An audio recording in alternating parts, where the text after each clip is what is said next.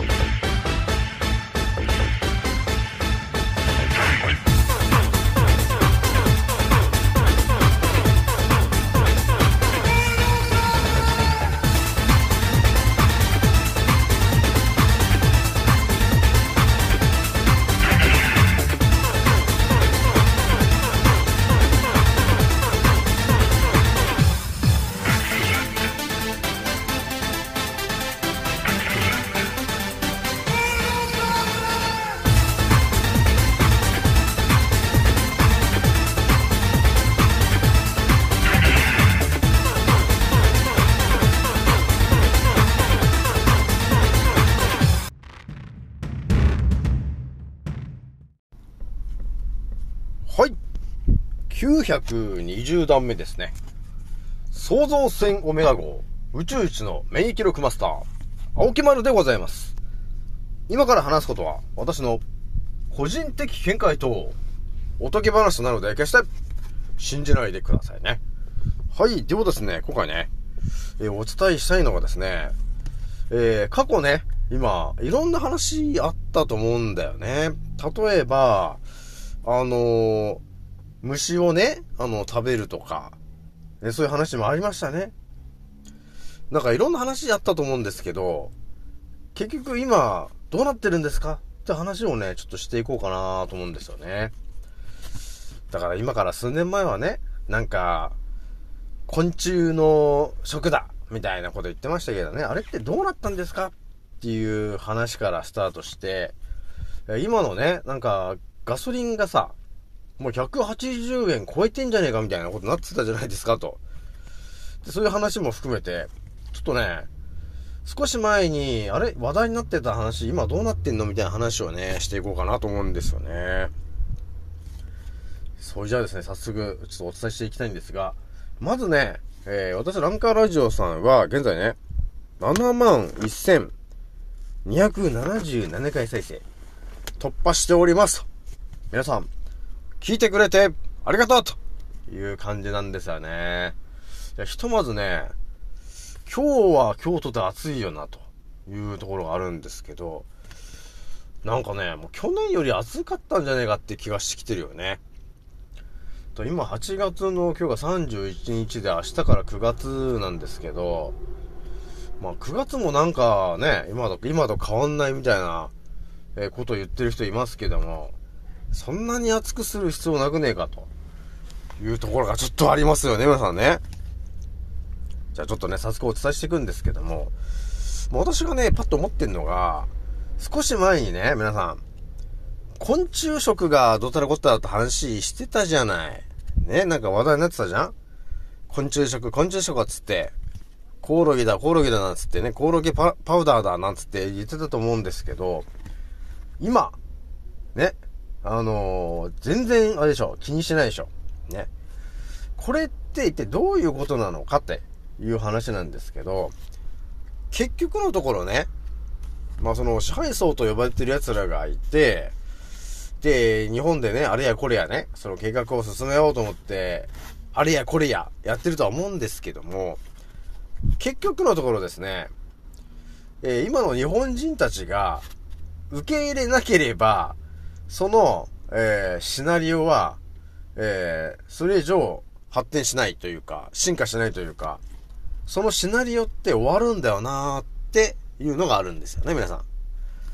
だからさ、コオロギ、ね、食とかいろいろあったじゃない？コオロギパウダーとかいろいろあったんですけど、結局、買う人がいなければ、あの、会社が潰れちゃうじゃないですか。だって誰も買わないんだから。ね、結局誰も買わなかったんですよね、と。いうことになってるんで、昆虫食は流行りませんでした。ということになってんですよね。だからいろんな話あったじゃないですか。ね、なんか学校の給食で、そのコオロギパウダーのやつが入ってる的な、ね、そういうのもあったと思うんですけど、結局、食べる我々が、あのーだとえー言い続けると、結局、あの、売れないと会社って成り立たないんじゃないですかね。だから誰もコオロギ食のものを買わなかった。えなので、えーそれ以上広まらないし、それ以上何？あの会社がでかくなることもないので、終わりですよね、という話なんですよね。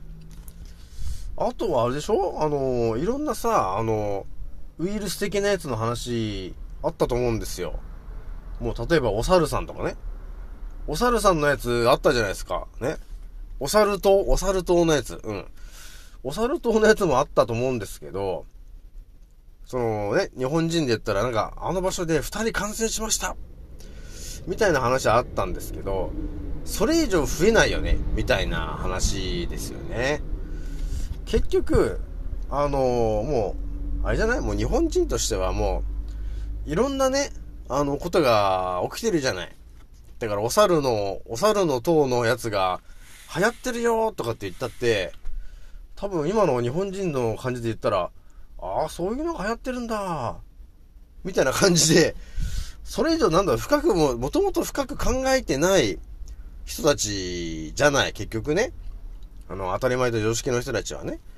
だから特に何も考えずに、あ、国が言ってるから、あれ、お注射打たないとね、なんつって打ってるじゃないですか。でもやっぱりさ、食べ物でさ、なんでコオロギなんてね、美味しくね、食べんのよ。ってことになっちゃうから、食べないですよね、と。いうことになってるんだなーって思ったんですよね。やっぱり自由に行きたいところは行ってるよね、と。で、だから、まあ、コオロギもそうですけど、食べたくないものは食べませんと。って、ある意味、はっきり言っちゃってるんだろうな。まあ、行動でそうだもんね。コオロギをね、おすすめしてますって国が言ったって、誰もお金出して買おうとしないんだから、結局みんな嫌だ。と、えー、いうことを言ってるようなもんなんだなっていうのが見えてきちゃってるよね。だからお猿の話もそうなんですけど、あ、お猿っていうやばいね、そういうウィーの留守が流行ろうとしているんだって思ってるけど、そっからね、もう100人、200人とかすごい人数増えるわけでもないし、みたいな。だから別にそこまで、なんかね、えー恐れることもないよな、みたいなことになってんだよなって。まあ確かにね、だってあれ茶番ですからね。あの、天の年の塔の、あの、茶番なんで、誰も引っかかんなかったっていう話ですよね。まあいろんな話あるよね。だから、なんかバッタがさ、なんか大量にあの、発生してるみたいな話もあったんですけど、どこ行ったの？そのバッタたちは。っていうことになっちゃってますよね、皆さんね。で、今、そのガソリンの話で言ったらね、ガソリンがその、もう、170円を超えても180円とかになってますと。で、ちょうどね、これタイミング的にその国がね、えー、補助してる分がなくなりますよと。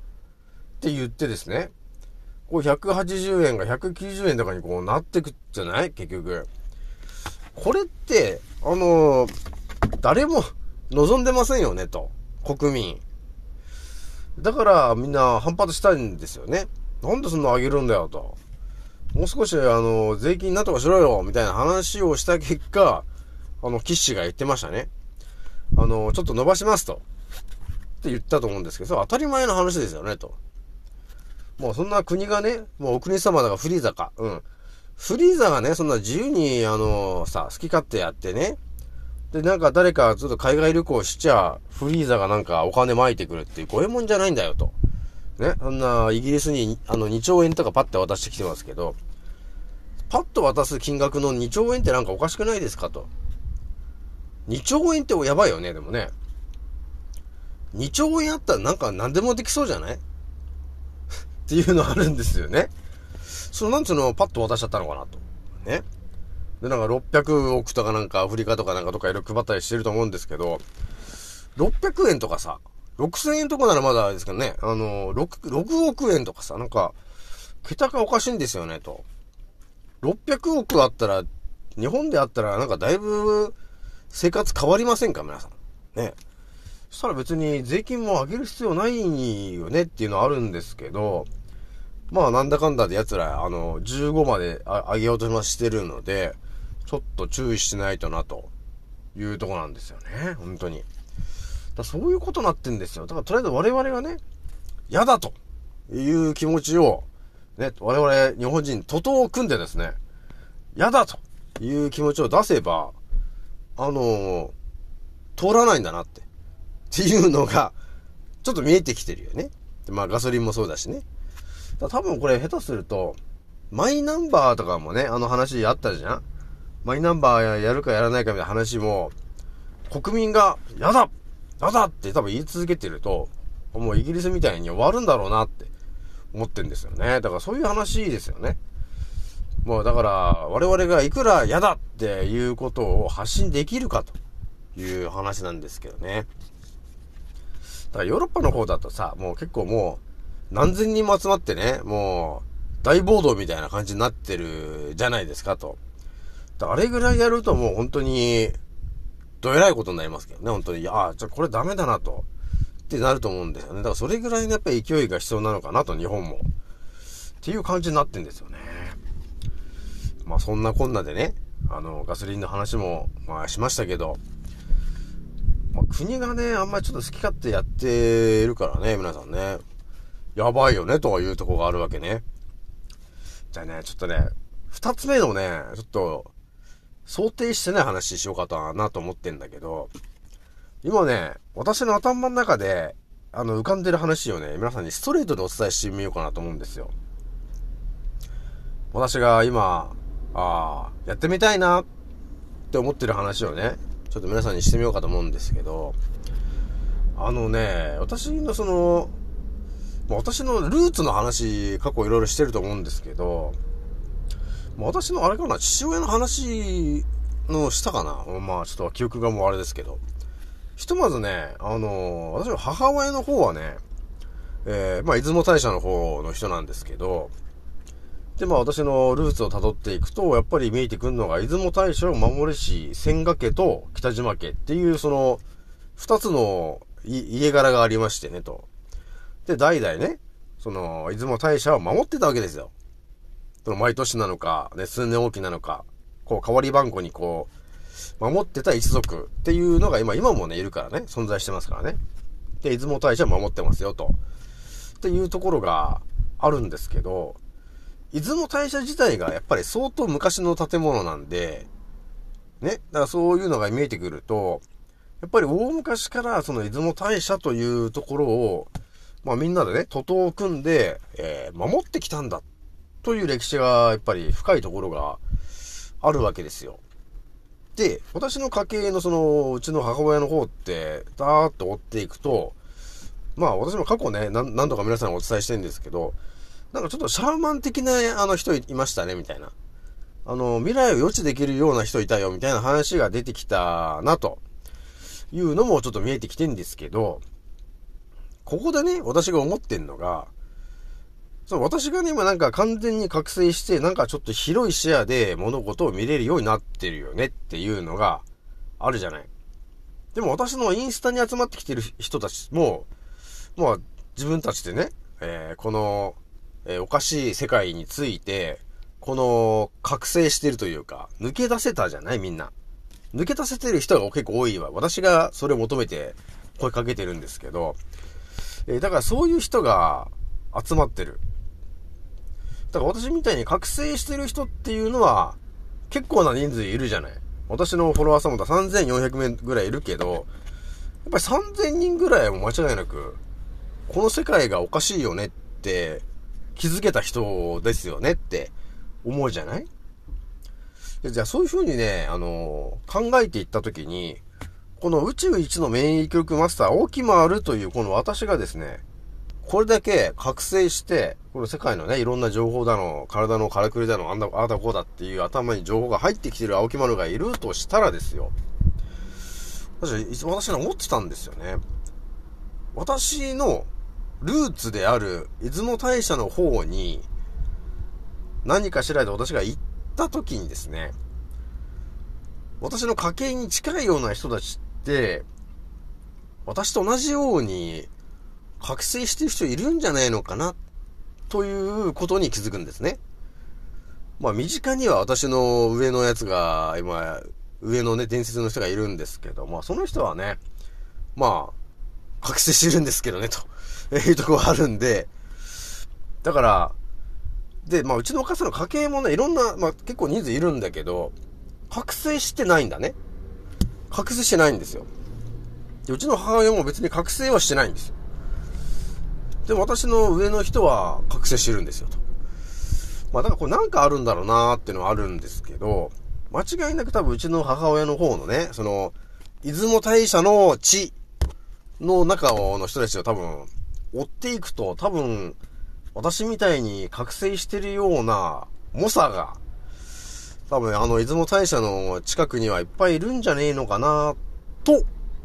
思ってんだよね。結構これまんざらでもないと思いませんか皆さん。この私が覚醒している。で、ルーツを辿っていくと出雲大社にぶつかり、で、出雲大社を守るし、北島家と、えー、千賀家という二つの家があり、あの、家がありましたと。で、青木丸はどっちかっていうと、その北島家寄りなんだっていう話まで聞いて、じゃあちょっとその北島っちゅうとこの、えーね、えー人は一体何考えてんの？って、えー私は思ってんですよね。むしろその北島というところのね、今の、えー一番トップの人と、千賀家と呼ばれてるところのトップの人いると思うんですけど、えー何考えてんだろうなーって、ちょっと私思ってるんですよね。だ結構、これ、こういう話結構皆さんにしかしないんだけどね。ただ、今私が思、心で思ってる話を皆さんだから、ちょっとストレートに話しようかなって思ったんだよ。なんかそうは思いませんか皆さん。だから、多分ね、私と同じぐらい覚醒してる人がいるはずだなと思ってるわけですよ。その北島家という本家の中とね、千家家と呼ばれてる、その本家の中にはですね、多分私と同じように完全に覚醒して、あの、あれやこれややってる人いるんだろうなぁと思ってんですよね。だからね、ちょっと機会があれば、あの、北島家と千賀家に乗り込んでいきたいなと、いうことを考えているのは青木丸ぐらいかなというとこなんですけど。ね。まあだってね、あのもう2000年ぐらい多分存在しているであろう、出雲大社を守ってきた人たちなんだから、あの、普通のど素人さんで、あんな出雲大社は守れないよね。ある程度、強さだったりとか、ね、通常とはかけ離れた能力とか、そういうものがないと、守れませんよね、というところがあるわけね。それは私が直感で感じているとこなんですよ。だから、出雲大社は今、今も健在なんだよなぁと思ってるわけなんですよね。だからね、ちょっとね、機会があればね、ちょっと私の、まあ、母親の実家もね、もうだいぶ10年ぐらい行ってねえんじゃねえかというとこがあるんで、ちょっと行ってみたいなというところがあるんですよね。まあ、この、ね、私の、えー、Spotify というかアンカーラジオを聞いてる人の中に、もしかして出雲大社に住んでるようなんて人いるんだったら、ちょっとなんか DM でもくれると嬉しいなぁと、えー日々思っているんだよね。じゃあ今日はね、ちょっとやべえ話しちゃったんですけど、これぐらいにしときます。次の音声でお会いしましょう。またねー。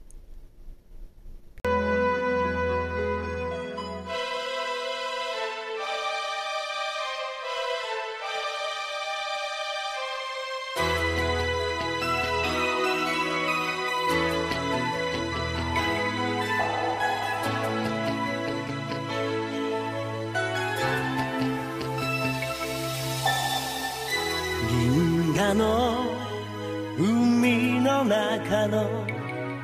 その一つで光が生まれ遥かな旅を続け僕の上に今たどり着く。